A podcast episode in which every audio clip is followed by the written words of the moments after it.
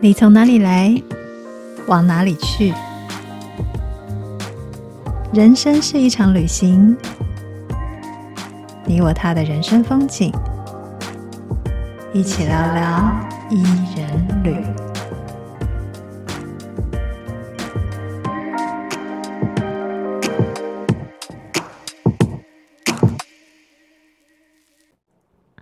大家好，欢迎收听伊人旅聊聊吧。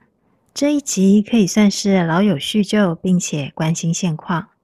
受访者是我以前在工作上有接触的前辈，中华电信基金会前执行长林三元。我们常喊他 SACO 执行长。我们曾经因为是集团母公司与子公司的关系，合作过很多专案。无论过去经验过什么，SACO 执行长后来的转变都让我非常敬佩。现在是街头艺人的他。给我一种一个人的武林，一个人的江湖，却不寂寞的感觉。现在大家喊执行长是草编 CEO，外人以为的挫折、妥协或所谓的放低身段撒狗执行长的视角并非如此。他用定、静、安、虑、得的心境继续往前看，体验人生，也在一次次与人互动的过程中，用草编折纸。和大家一起编织幸福。人生路上，即使一个人，我们学习的是独立，而不是孤单。今天，我们就来听草编 CEO 的“用沙扣赚快活人生”。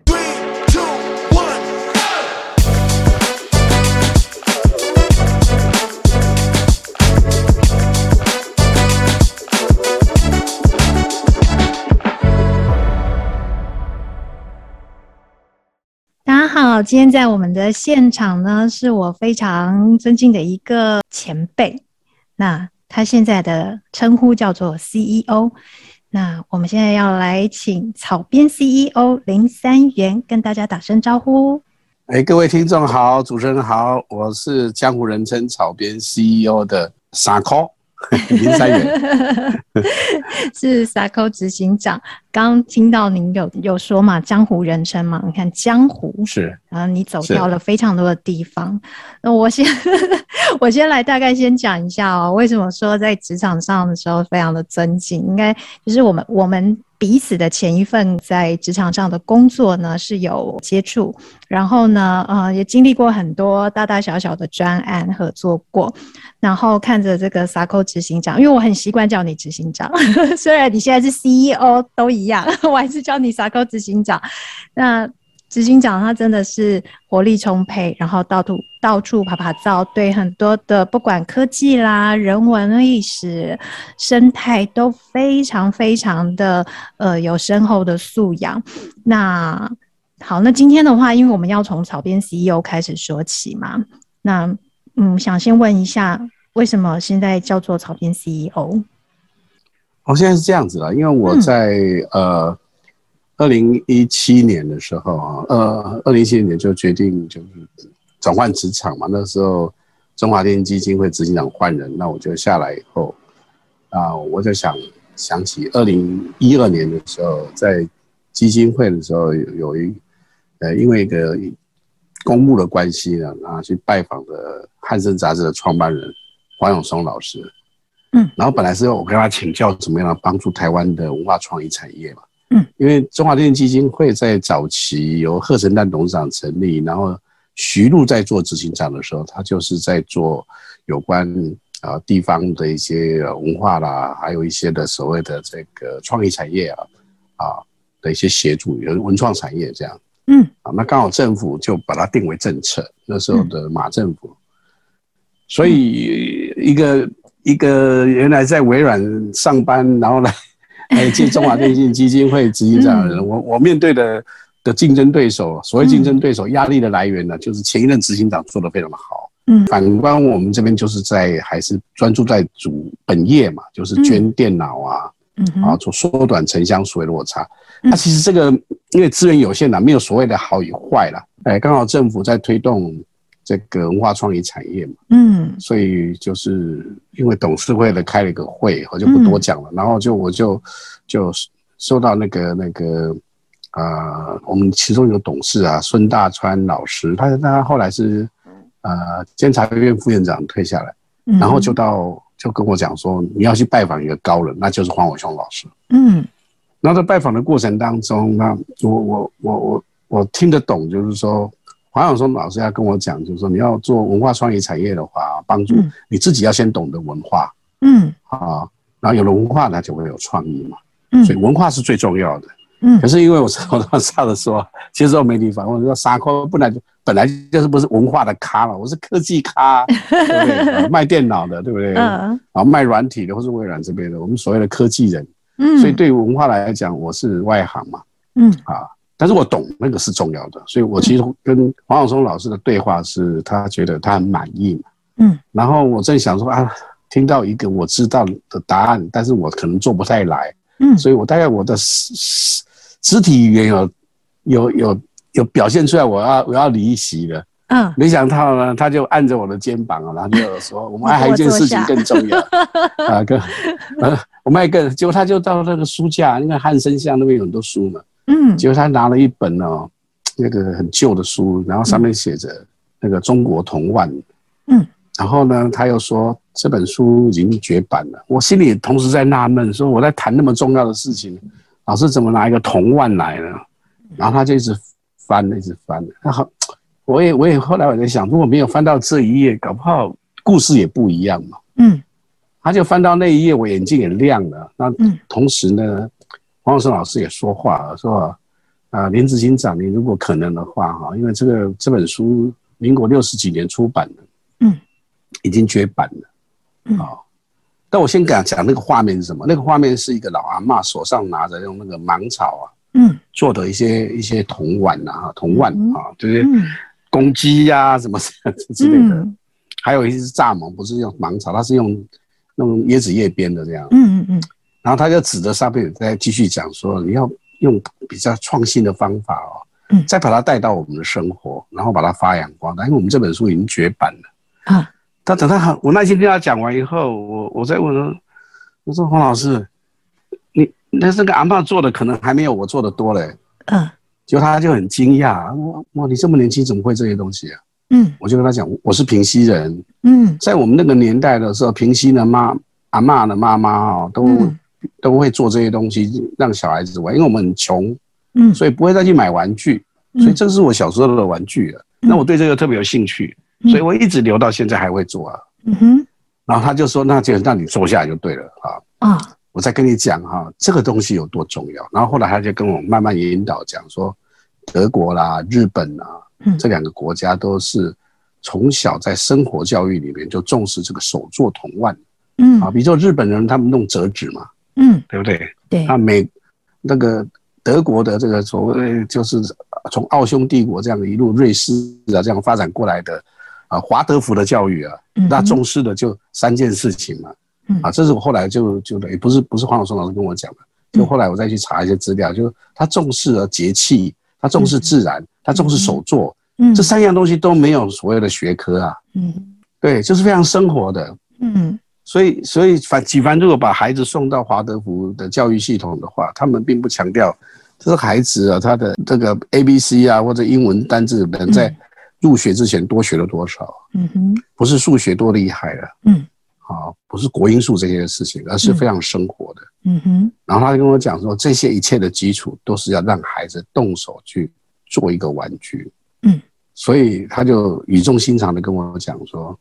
呃，林三元先生，我一字一句都没有没有多讲啊。说，嗯，你从你从高科技，好，微软这样啊，愿意跑到中华电信干基金会的执行长，那个薪水已经少很多了。嗯，啊，很多人像你这样的有了，但是就已经不多了嘛，哈。嗯，可是呢，又会炒边的，大概全台湾就你一个了。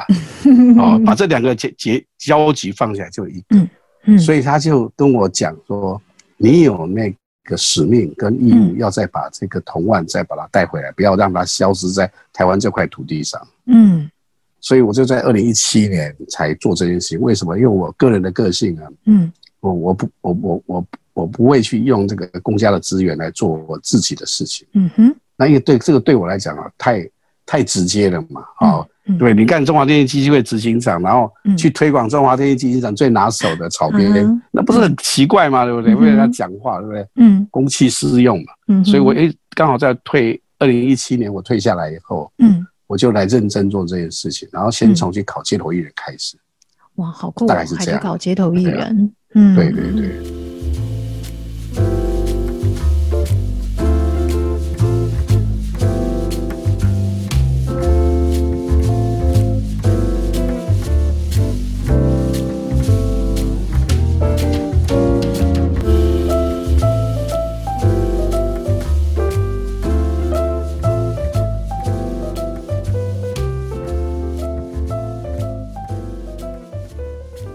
这个转折其实蛮大的哈，因为很大。对，因为其实就是呃，因为二零一七年嘛，然后后来有一段时间没有再联络，真的有一天，哎，我就在网络上看到一个大家互相流传的一个很红的人，你看，哎呀，草编 CEO，这不是 SACO 执行长吗？对，对，对，新的身份出现了，这样子。对对对对对。嗯，对，那我想草编的话，其实是您一直有的一个。很珍贵的童年记忆，还有就是说，其实一直放在心上，很喜欢的一件事情。然后在黄永松老师的提醒之下呢，他本来是希望你可能可以把书里面的东西复制下来，让它变成走进 real world 里面。结果，其实你本来就会，嗯、而且还对、啊、对，还可以做更多。因为刚刚听到就是说，您还去考那个街头艺人的执照嘛，那所以想必也在街上，然后在户外有做很多教人家怎么样做草编，然后让。呃，大家知道说，哎，草编它可以做出怎么样美丽的东西，甚至跟你学习。然后，因为有教学，有有一些互动的话，那其实你的草编 CEO 生活平常是怎么安排的？哦，是这样子啊。我草编 CEO 其实，嗯、因为如果做做就就教学来讲了哈，嗯，那教学来讲，一开始当然没有人找你嘛，嗯，啊，有的有的有这很很少，有些是说私底下大家知道说，哦，林三元那个瓜芒啊编得很厉害，所以。嗯最早的时候是，如果比较正式去教的时候，嗯，应该是二零，我如果没有记错的，二零零五年、零六年的时候，儿童玩具图书馆成立。哦，其实那时候就有，就有，就有，就有，因为那个时候是儿童玩具图书馆的创办人林天佑校长啊，嗯，还有蔡延志教授，他们两夫妇创办的嘛，嗯哼。那因为这个跟玩具有关，他知道我会做这种天然的玩具，所以我那个时候就带他们的第一个馆，嗯，在那个龙口市场林静娟基金会那边，所以零五年、零六年就有，但是不是系统式的。嗯哼哼。然后有一个比较系统式的是二零一五年，在没有退休之前，那时候是那个石目标石董事长带当基金会的董事长，我跟他请了五十八天的假，嗯，然后到美国，嗯，去教了六个城市的我们台湾这边设立的华那个华文学校。嗯啊，就是这个我们那个时候侨委会嘛，啊侨委会，呃，尤其是设在文化中心，就是等于是在推广我们台湾的这些对于比较软性的一些文化。嗯嗯，啊，那个时候我走了东部六个城市，美国，嗯，有点像我常常常常跟人家开玩笑讲，就那时候心里的感觉有点像那个孔子周游列国的那个 feel 啊，我我从 New Jersey、Boston、Washington D.C.、Atlanta 到。Toronto 加拿大那边，然后再到迈阿密，五十八天，然后走了走了六个城市，那去教的对象，嗯，那是教那个呃华文学校的老师。啊。啊，当初他是有一个历史背景，是因为我们台湾这边呢面对的竞争对手，嗯。是中国大陆那边的孔子学院。啊，所以所以我们这边要推广一些我们台湾的一些的文化，嗯，软性的东西，嗯。然后让。让那个侨民啊，哈，他可以可以去，不要因为在美国就变成完完全全的美国人嘛。那当初的美国的奥巴马政府也都是还是很支持，嗯，就是很多元嘛，我希望多元的文化，但是就是美国政府不补助了，嗯，你自己要想办法了，哦，西班牙人去找西班牙政府了，嗯。啊，台湾人去找台湾的政府这样，所以那个是侨委会的一个计划，嗯，所以这就是教学嘛，嗯，那后来我当了的。那退休以后就当街头艺人。街头艺人的话，那我比较会长的时间都是在礼拜六、礼拜天呐。嗯。那一开开始的时候，呃，没有疫情，我最常出现的会是在东区地下街。嗯。因为那里那里有冷气，我可以在那边表演。对，那边比较凉。表演没有什么生意啊，生意也不好。哦哦、啊，主要是说你他有给我一个桌子啊，一个椅子，嗯、我可以在那边呢、啊，就是坐草边啊，然后有人进来要坐下来聊天啊，那学啊这样，我就教那个简单的。嗯哼。所以我我我大概是这样。然后后来因为渐渐的这个发觉那边的那个 TA 不对啊，我们就说啊，足足足够可以，不是那些来来去去的人。我们我就后来找到一个好地方。就是大安森林公园了。啊哈，那大安森林公园主要是说那个那个是我是想说的，现在套一个现在流行的词叫天选的。为什么是天选的？因为那边有有有到那个大安森林公园旁边不是有花市吗？对。好，那花市的人潮是喜欢花花草草的。啊，对。对对，他可以可以买我的做的草编啊。嗯。因为我大部分都其实不是打赏，都是买嘛。但有打赏的还有啦，嗯、就是他有一些的这些大人他会要买的，比如说你这个螃蟹搭我那个盆景还蛮好看的，嗯，还可以啊，那七八块啊，然后就就拿走一个这样，嗯，然后呢，另外一个就是大安森林公园本身呢，它因为假日它是可以呃亲子去去去野餐露营嘛，嗯，哦，搭个帐篷啊什么在那里，所以也是喜欢大自然的，嗯，所以大安森林公园变成我的主场了。嗯嗯，那、啊、其他的部分就是可能就是一些市集啊，嗯哼，啊，或者是那个士林官邸，那每年有不同，没没有疫情前的，还有，嗯，包括什么郁金和花展啊、菊展啊，他都会招募街头艺人去表演，哎，我还蛮红的，嗯，哎，因为那个到那边大家都眼睛一亮，因为很多很久没有看到这种在台北街头表演草编的人，你你哪怕到全省各地，其实你很难看得到，对，少。非常非常的强，嗯嗯哼哼，我几乎是唯一的一个，在台北市可能是唯一的一个。而且真的你，你你后来地点有找对哈，都是那种比较跟大自然结合的地方。啊，生意做久了，你就要找对的地方啊，卖给对的人啊。对，你看你，所以我常常讲说，业务出身的有这个敏感度。对 对，我我是把我知道，我我把把把业务的精神融入在那里面嘛，这里面有。嗯，那有时候在面对在讲的时候，我也我会把那个微软的那个那个那个那个 training 里面的精髓的部分啊，是比如说比如说 PQPA 啊，嗯，哦，怎么样引导式的问话啊什么呢，就秀给大家看，然后把 TED 浓缩，对不对？让大家知道啊，什么叫 TED，TED 的演讲，啊，所以这里面有人一看我们这个对不对，谈吐不熟，再看到那个 大海报，一看说哇。哼，原来是以前曾经是走过很多江湖的，大风大浪。我讲，我讲是，我我主要是在那边把它当做像一个推广中心啊，嗯，或者是一个道场吧，或者是一个展示场啊，嗯啊，因为因为你退休以后并没有机构的资源嘛，比如说以前在中华电信，我有我有个行销费用，我可以可以用自入的方式，嗯，现在没有啊，所以我就用心机的方式，哈。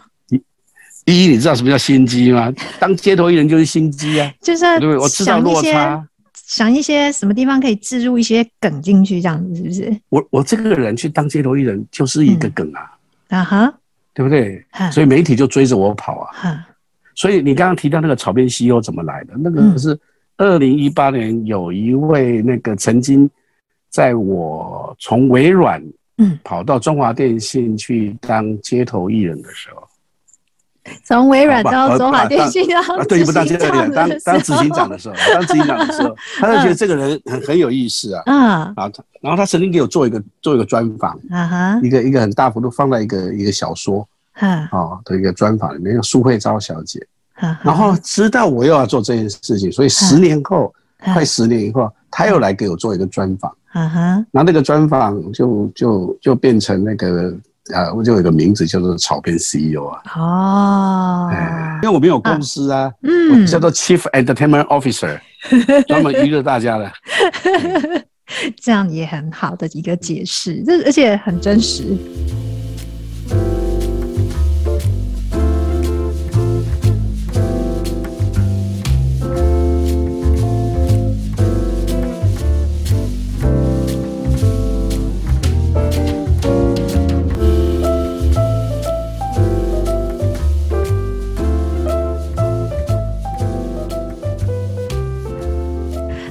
为就像您刚刚讲，您在街头上，呃，或者是说不管在什么场合啦，然后有在做草编的时候，其实就是您的行动的推广中心，那个行动剧，嗯，可以讲说像个行动剧，哦，像个街头演讲，啊哈，只是缩小版的 TED Talk，大概是这样。哇，嗯，那你呃，大概最高纪录一个礼拜可能有。跟人演讲，大概哦，这个没有在算呐，没有没有没有没有，我这个没有在算，我没有在算，但是我有算一个在前年，嘿，去年因为有疫情开始嘛，比较，我前年我自己就很好奇嘛，嗯，就把我那，因为我们现在不是都用手机那 calendar 啊哈，其实你在记录我要做什么，我上面都会标注草编嘛，啊，也就这个这个这个行程是跟草编有关，不是街头表演的，比如说我要跟人家谈啊呃要要推广啊。啊，教学啊，你的教学一定要到现场谈嘛，嗯，啊，还要去场勘啊，有的没有了，嗯，就是我的行程里面，一年三百六十五天，我有两百二十个行程是跟草编有关的，哦，很多呢，很惊人呢，我自己看了一下一下，啊，所以所以所以这差别就在于就是说，嗯，我我所有的行程是我一个人，嗯，包括课程设计呀，嗯，啊，接洽啦，嗯。啊，最后这个如果他要需要一个什么类似像结案报告的，你要自己做，我都一个人搞，应该难不倒你啦。就是你从在职场就已经有过非常多的训练了，所以应该轻而易举。我还有一个更厉害的。嗯，疫情不是有那个 podcast 吗？啊，或者有那个 Clubhouse 啊，对不对？啊，我都玩过了。我曾经在 Clubhouse 跟人家聊天，嗯，我教会人家做草编。你用讲的也可以教就对了，讲的可以啊，对，就是不用看到实际的。哎，我跟你讲，我讲个秘诀，因为你你还在玩 Clubhouse，你要这么玩，你知道？你是在那边学到的，就是你在 Clubhouse，你还是可以做简报，就是不断的换头头像。啊哈，把头像不断的换，嗯，然后我就把它换成，比如我现在在讲说，嗯，这条草编鱼要怎么编啊？我就把我的 club，我把它 clubhouse 第一个先换成啊，我的成品长什么样子？嗯，我大家就赶快 download 下来，download 下来以后讲讲讲，我现在再把它换成了那个 QR code，啊，连接到我的手编幸福的 YouTube 的频道，就那那支影片。啊哈，那你就可以跟我边聊天啊，眼睛看着那个影片，用另外一台电脑，或者是说看着这个影片。等一下我们聊天完的时候，他就展现出来说：“哎，你看我这一条这个这只蝴蝶我已经做好了，这条鱼我已经做好了。”啊，哎，你真的很有印象深刻！不是很会。对，你很会，你很会，因为。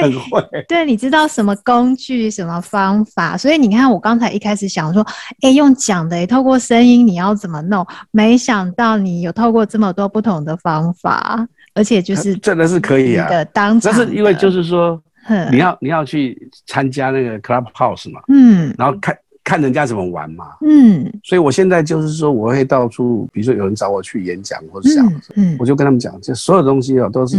刀越磨越利嘛，对，OK，你今天你要想当一个好的导览，嗯，那你就去多参加几个游程，嗯，你从旁边记录，嗯，啊，是是不是跟他讲说，我可以录影吗？嗯，对，大部分都愿意给你录影，像我都没关系，你录吧，嗯，好，因为我在推广，嗯，所以你就会知道说，哦，他讲了什么话，嗯，你铺了什么梗，下面掌声特别大声，嗯，然后自己会觉得好笑，嗯，对不对？你把这个东西下来，然后就把它拆解，嗯。最后才变成你自己的，嗯，对呀、啊，所以如果我们在座的朋友有想要去当什么，现在比如说退休很多都当导览啊，多什么东西，嗯，你你就是多参加这些活动就好了，嗯、多观摩，先先当一个见习，哎，多观摩，对不对？对对对。然后你想要快乐，你就可以去参加那个那个你觉得会觉得很欢乐快乐的团，嗯。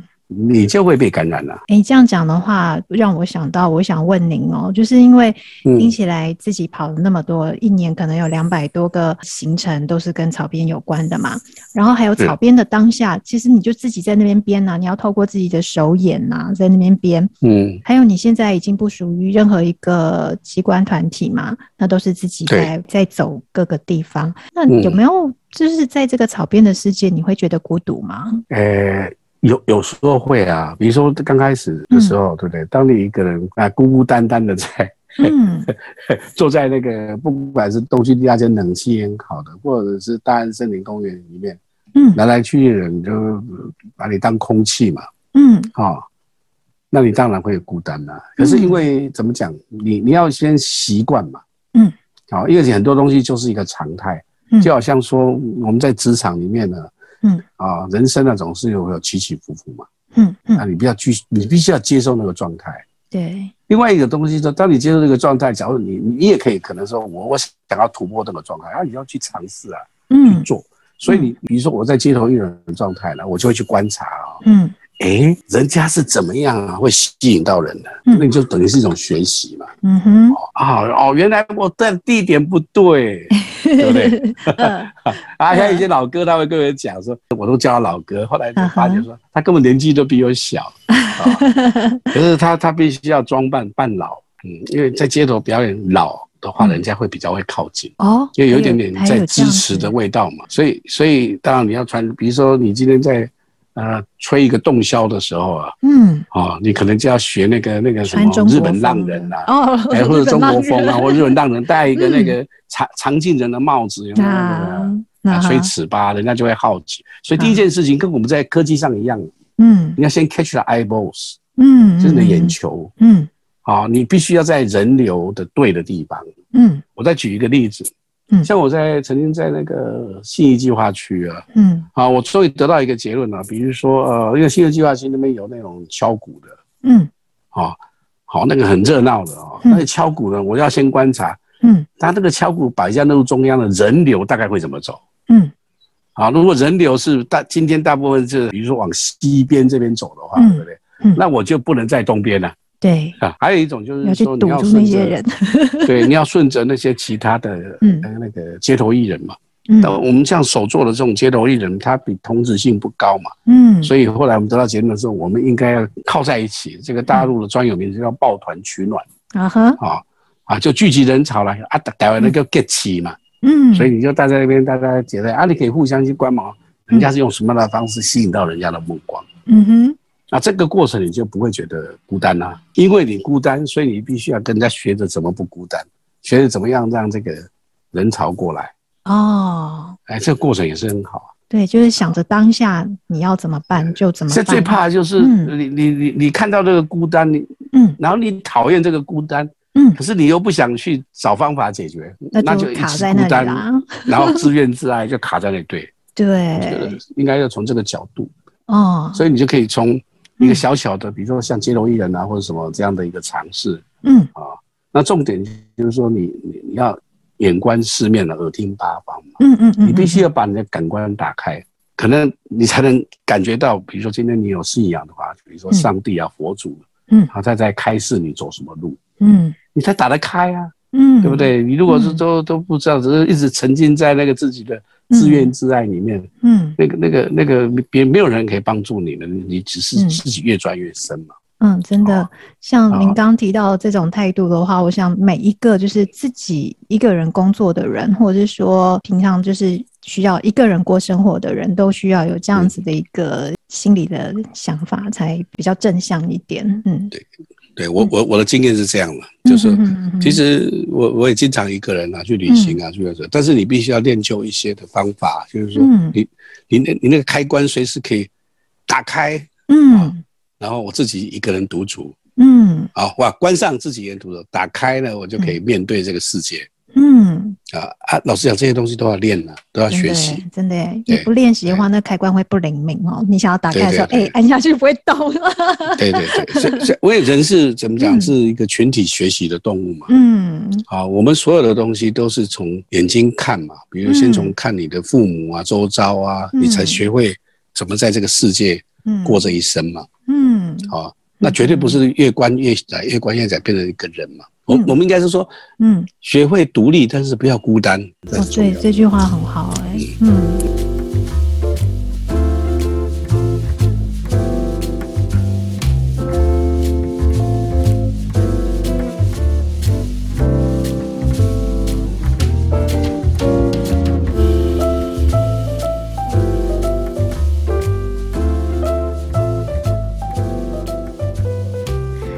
执行长，因为刚才你讲到啊，我觉得这句话，呃，学会独立而不是孤单啊，就嗯，非常的受用。嗯、那我想要有这样子的一个体悟的话，您应该有经历过非常多的事情，然后有这样子的结论嘛？那可以聊一下，就是说你在现在这个草编生涯之前有怎么样的一个职涯经历，就是说或者转变带给你什么样的影响？我我觉得哈，如果要要向上推起来哈，就是要要要感谢我在二零零二年的时候，让我就是我自己的财产跟自己最意气风发的时候，嗯，就就碰到，比如说我的财富归零，嗯，很多媒体有报道，那个时候我我我的身家大概两亿多了。嗯，两亿多台币，那那个是因为一个意外的投资，从八十万台币变成两亿七千八百万。嗯，然后后来就在二零零二年就整个就又又又归零了哈，然后身体也出状况。嗯，啊，那是一个人生的转折。所以我常跟他讲说，谁愿意就是本来很有钱，对不对？嗯，然后本来身体很健康，然后突然邦邦就两两两记重拳把你打下去。那因为这这个过程当中，让我来学会去找路。嗯，好，然后去去问自己。哪个东西比较重要？所以后来我得到结论了，当然身体健康重要嘛。财富反正没有就没有，以后再赚嘛，大概是这样的概念。嗯哼。然后在这个过程当中，我又遇到一个 NGO 组织。嗯哼。哦，应该说是两个啦，一个是季正季姐在推动那个那个健走全民健走。那同时他也很有意思，他因为我们会认识，是因为他看到商周对我。对我这个浪子回头的报道，浪子回头，对对对，因为以前是浪子嘛，做生意是很浪子的，嗯，就不多说了，嗯，好吗？这这酒色财气啊，大家都跑不掉，嗯，然后这个叫浪，对他来讲是浪子回头，所以他他就请那个连警监、连总监来跟我见面，后来我们就这样变成好朋友。嗯哼，然后在几乎同一个时间呢，另外还有一个 NGO 组织叫千里步道啊，他们那时候成立，在二零零六成立的时候，那我就看着像这样的 NGO 组织，像着季正这样的曾经已经非常非常顶峰的人哈，嗯，他他就在推动一个很简单，就走路这件事情，嗯，那千里步道呢，就是黄武雄老师啊、小野老师跟徐仁修创办，嗯，那我就看到他们募的款都好少。嗯，那天大概可能是我捐最多的吧，因为看那个捐款，现在都没有怎么这么钱，我就放了一千块。嗯，因为真的是在做生意，很豪气，对不对？嗯啊，那我就变成千里步道的志工，然后参与他们的一些论坛，然后我发觉就是说啊，我们台湾这块土地上有好多人，不是为了要自己的功成名就或者赚大钱，嗯，他就是在付出啊。所以我常常跟很多媒体讲，说千里步道影响了我很深。那后，后来就在微软，因为你知道外商公司其实它是非常的严格的。嗯，好，你第一年没有达到业绩，他会给你一个机会，怎么弄？帮你再找一个新的位置。嗯，所以我在微软，我我换过四个位置。啊，虽然我有很多经验经历，但是比如说，你说不管怎样的啊，你自己能力不足啊，或者时生不逢时啊，或者怎么样的，嗯，你到最后就被迫要离开微软的时候，嗯哼，啊，没想到的这一个峰回路转到中华电信基金会来，就是大概这样的原因，所以。我的人生有很多转折，哎，嗯，好啊，这些转折我就会跟很多的朋友讲啊，就是你你必须要能去面对它，嗯，当然你可以采取反反抗的姿态啊，所以反抗的姿态说，我跟他拼看看嘛，嗯嗯哦，那你要衡量自己的能力，嗯，年纪，嗯，还有这个时代是不是属于你原来做那件事情。的，嗯，天地那么宽广，你难道不能做其他的事嘛？嗯嗯嗯嗯，啊，就好像是我离开中华电信基金会嘛。啊，中华电信在关心台湾这块土地，那我做草编也是在关心台湾这块土地啊，只是用不同的形式啊，对，对不对？所以路还是很宽广的，而且我可能觉得，可能有朝一日大家会觉得说，其实林三元做得更深了。那因为你你在机构嘛，你总是因为受了机构，比如说这个基金会的核心宗旨，对，每个不同任的董事长他的个人意志，嗯，尤其是像中华电信，可能还会受到政治的影响。嗯哼，对不对？嗯，那多难过啊，嗯，对不对？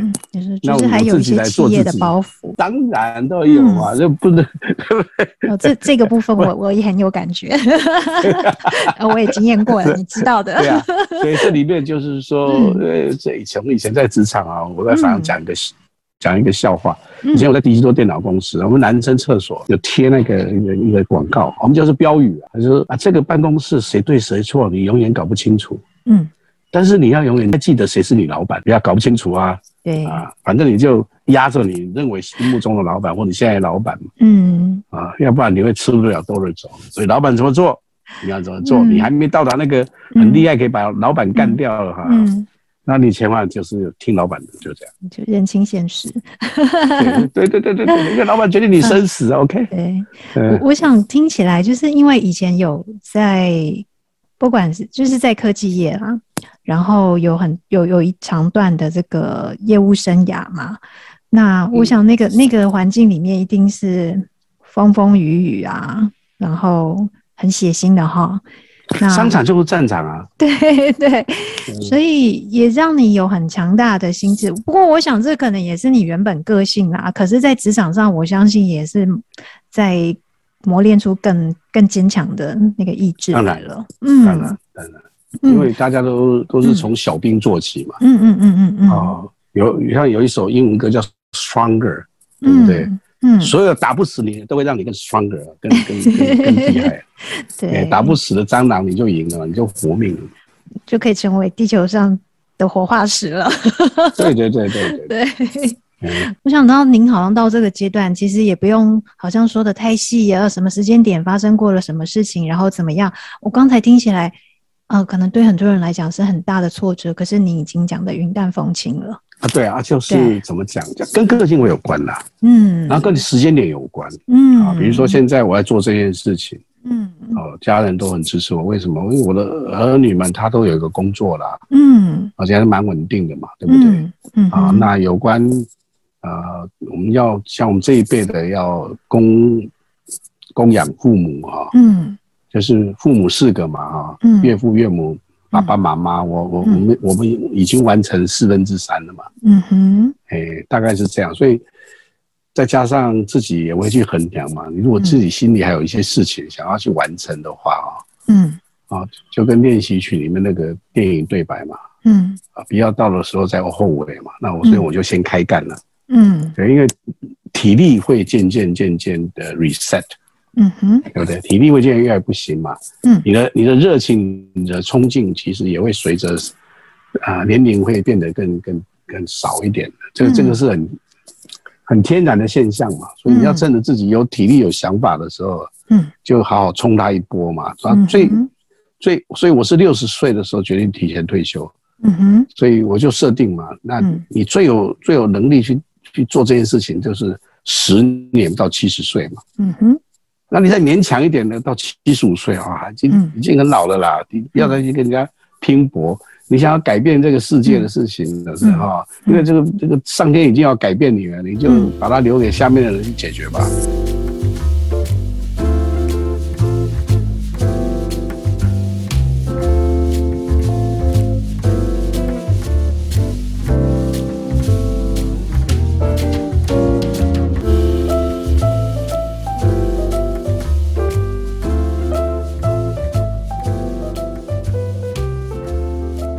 现在在做草编这件事情，你说是推广了，但是我觉得你后面有很大的一个使命感呢。你要不要聊一聊？嗯，这这使命感其实是刚刚大概就有点到了，就是说我们我们的教育哦，嗯，不会只是不是只是学科，嗯，或是热门科系啊，嗯，或是说我们的孩子。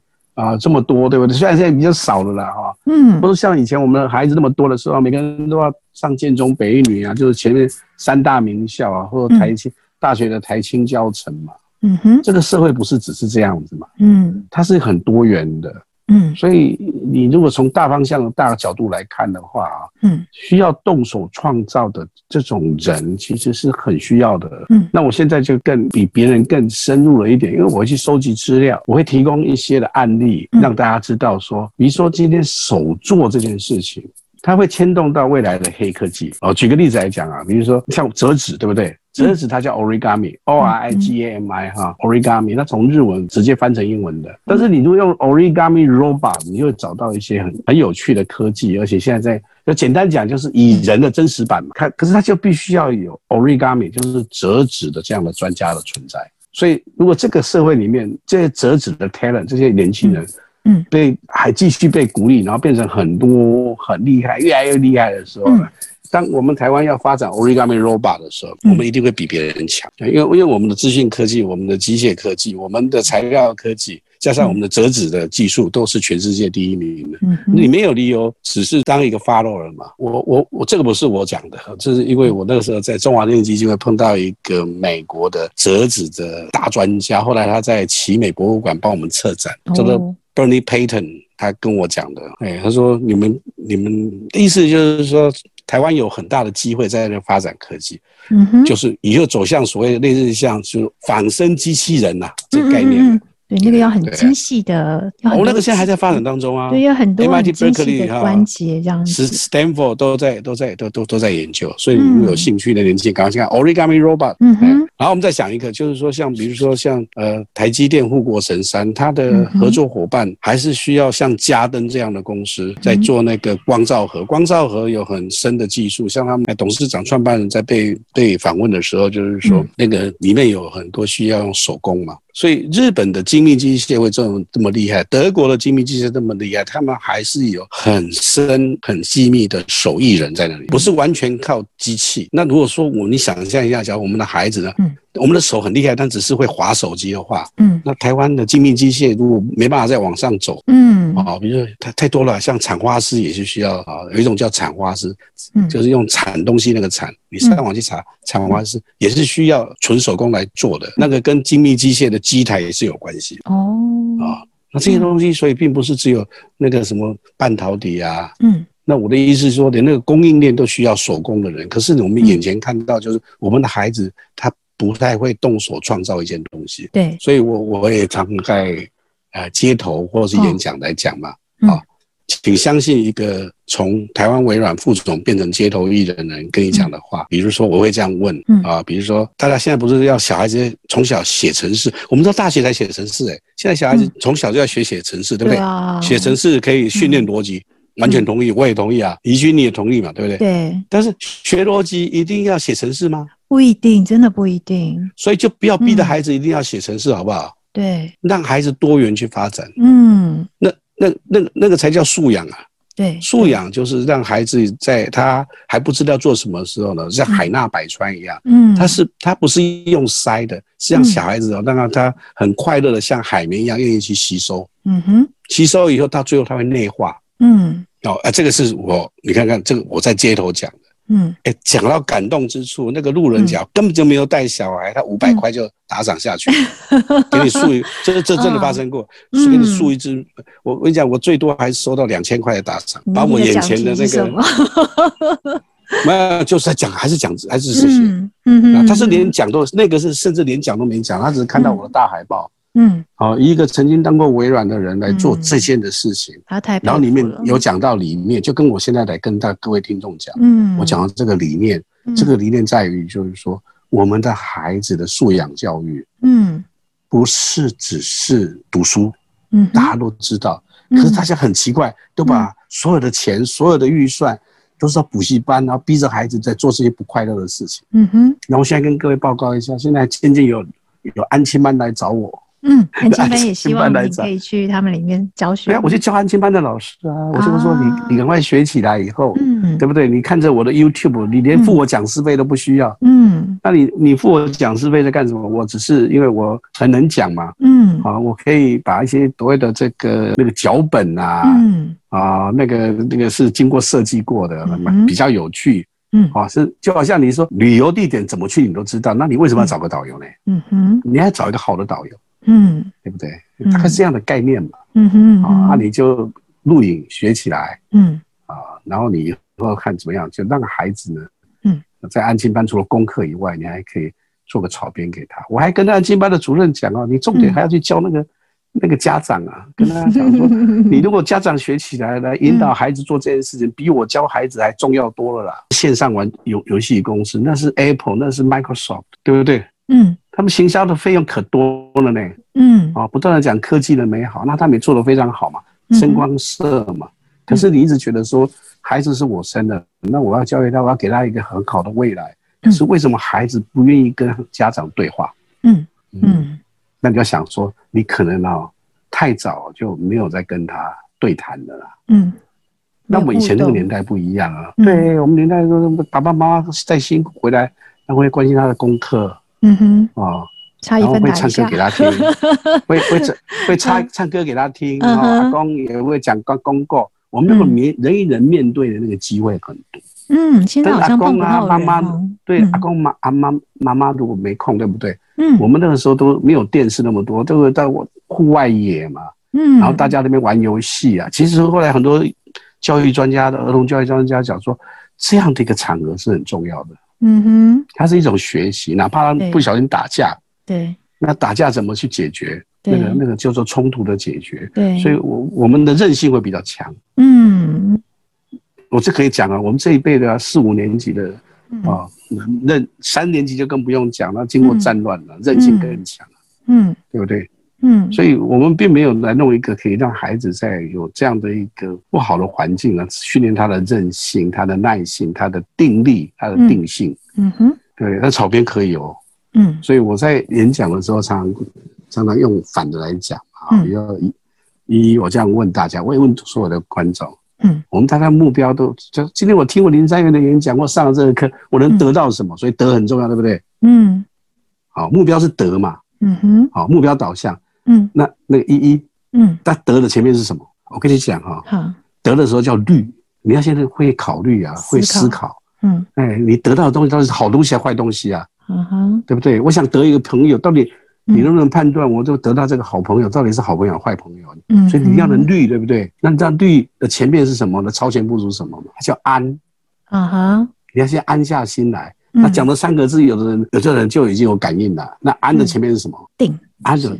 是静在后面，静 定在后面，所以已经你就感应到了嘛，就定静安虑得嘛。嗯哼。那我现在再反问大家一句话：现代的人是不是心定不下来？对，定不下来。孩子的心是不是定不下来？有各种原因让你的心定不下来，你很烦躁。我们的忧郁症、躁郁症，我们的精神疾病非常的多，所以这个定是不是变得很重要？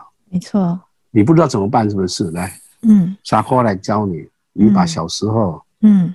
的折纸再拿出来折一次，嗯哼，啊，你不知道怎么折，你就到我的网站来看手边幸福空一格，嗯，蝴蝶，他就教你怎么折蝴蝶了，啊，很漂亮，折好以后你还可以送给别人，送给别人家还跟你微笑高兴，你还跟人家讲说，我送你蝴蝶代表福气跟长寿，嗯哼，哎呀，大家多高兴啊，嗯，你的人缘会很好，你心里也快乐，嗯，对不对？嗯，你你的人生可能会从重拾折折纸而改变哦。嗯哼，你的、你的、你的生活可能因为折纸，嗯，分享给人家，开始不孤单，哎，试看看嘛。嗯。嗯，我我帮过很多人，嗯，真的，我我不骗你，真的。你先学会静嘛。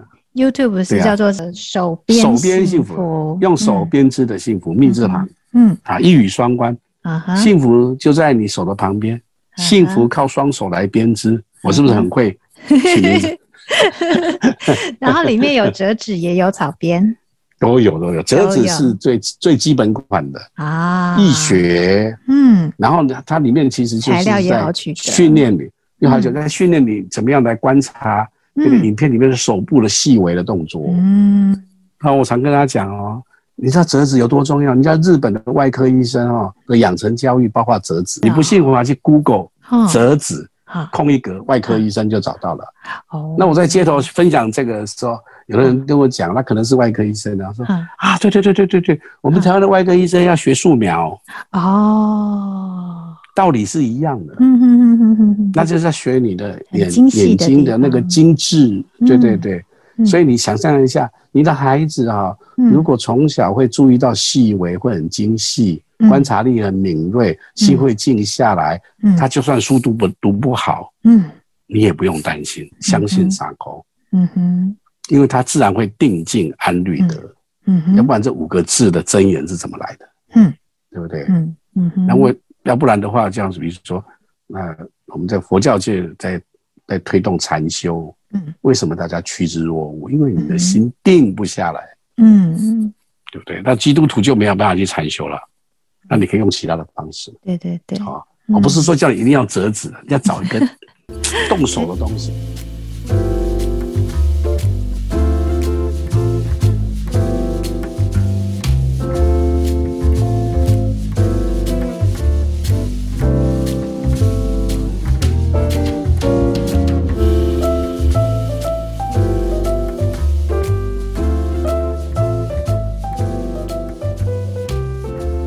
那我最后一个问题要问执行长，是，你有统计过你会草编的东西大概有多少种？哦，嗯，四五十种跑不掉，四五十种跑不掉，因为因为我现在还在不断的在在多学新的，可是我万本不离其宗，嗯哼，我我现在就是专注在在童玩类的，就是小孩子啊。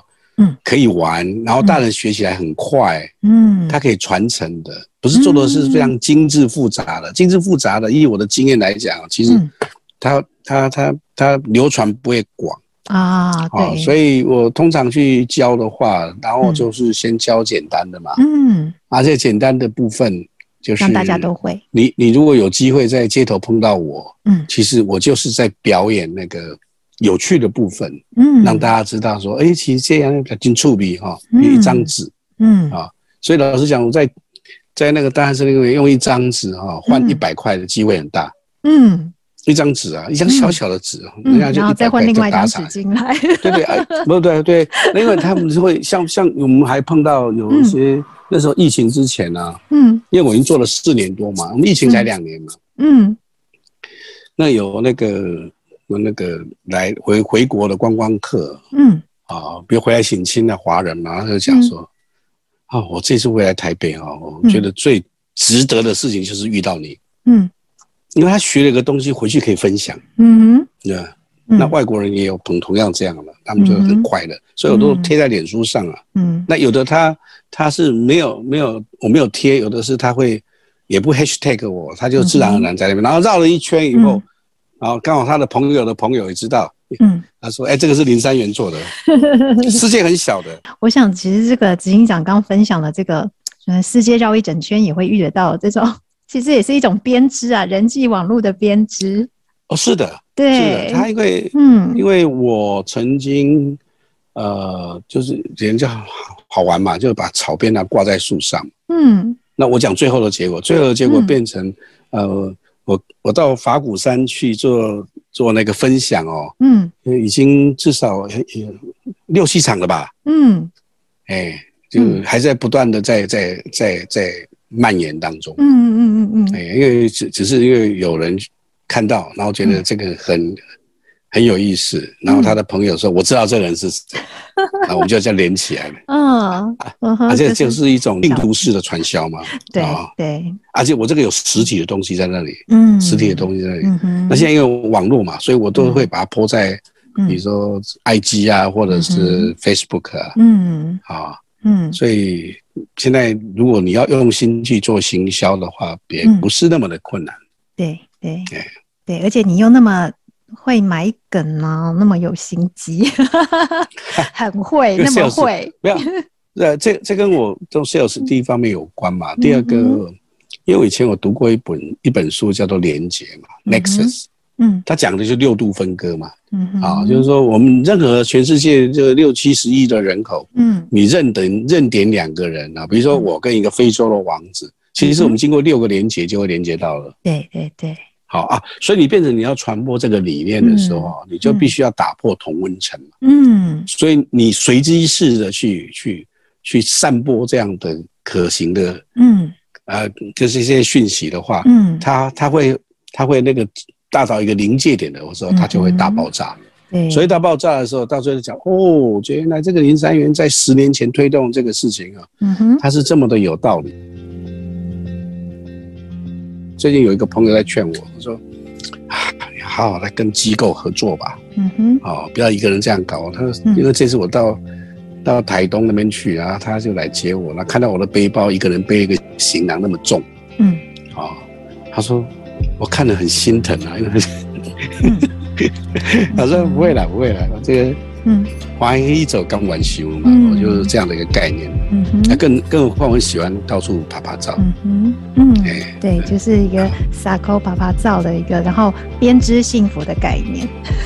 对啊，对啊，那就把这个对这个这个这个传递幸福的网啊，嗯，布布的越广越密的话，我们这个社会会越幸福。对不对？对。那以前是靠着基金会在运作嘛。嗯哼。那我觉得我现在用这样的方式，嗯，然后再找时机嘛。啊，如果有啊合适的机构，嗯，愿意跟合作，我都会无私的分享，嗯啊，无私的分享跟你讲，安主说没关系啊，你没有那个预算，我也有公益的办法，啊，免费去教，反正我有有有人会请我去演讲，有人请我去，我就把这些钱拿来当旅费，嗯哼，大概这样的概念。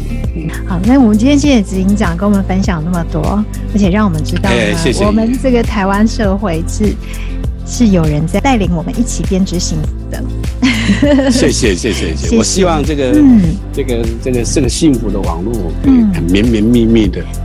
那我们现在都是用自己的力量，慢慢再去把这个幸福的路走出来。对啊，这这样的很多，我们都不孤单哦。你对对对，哎，已经下一次我们嗯。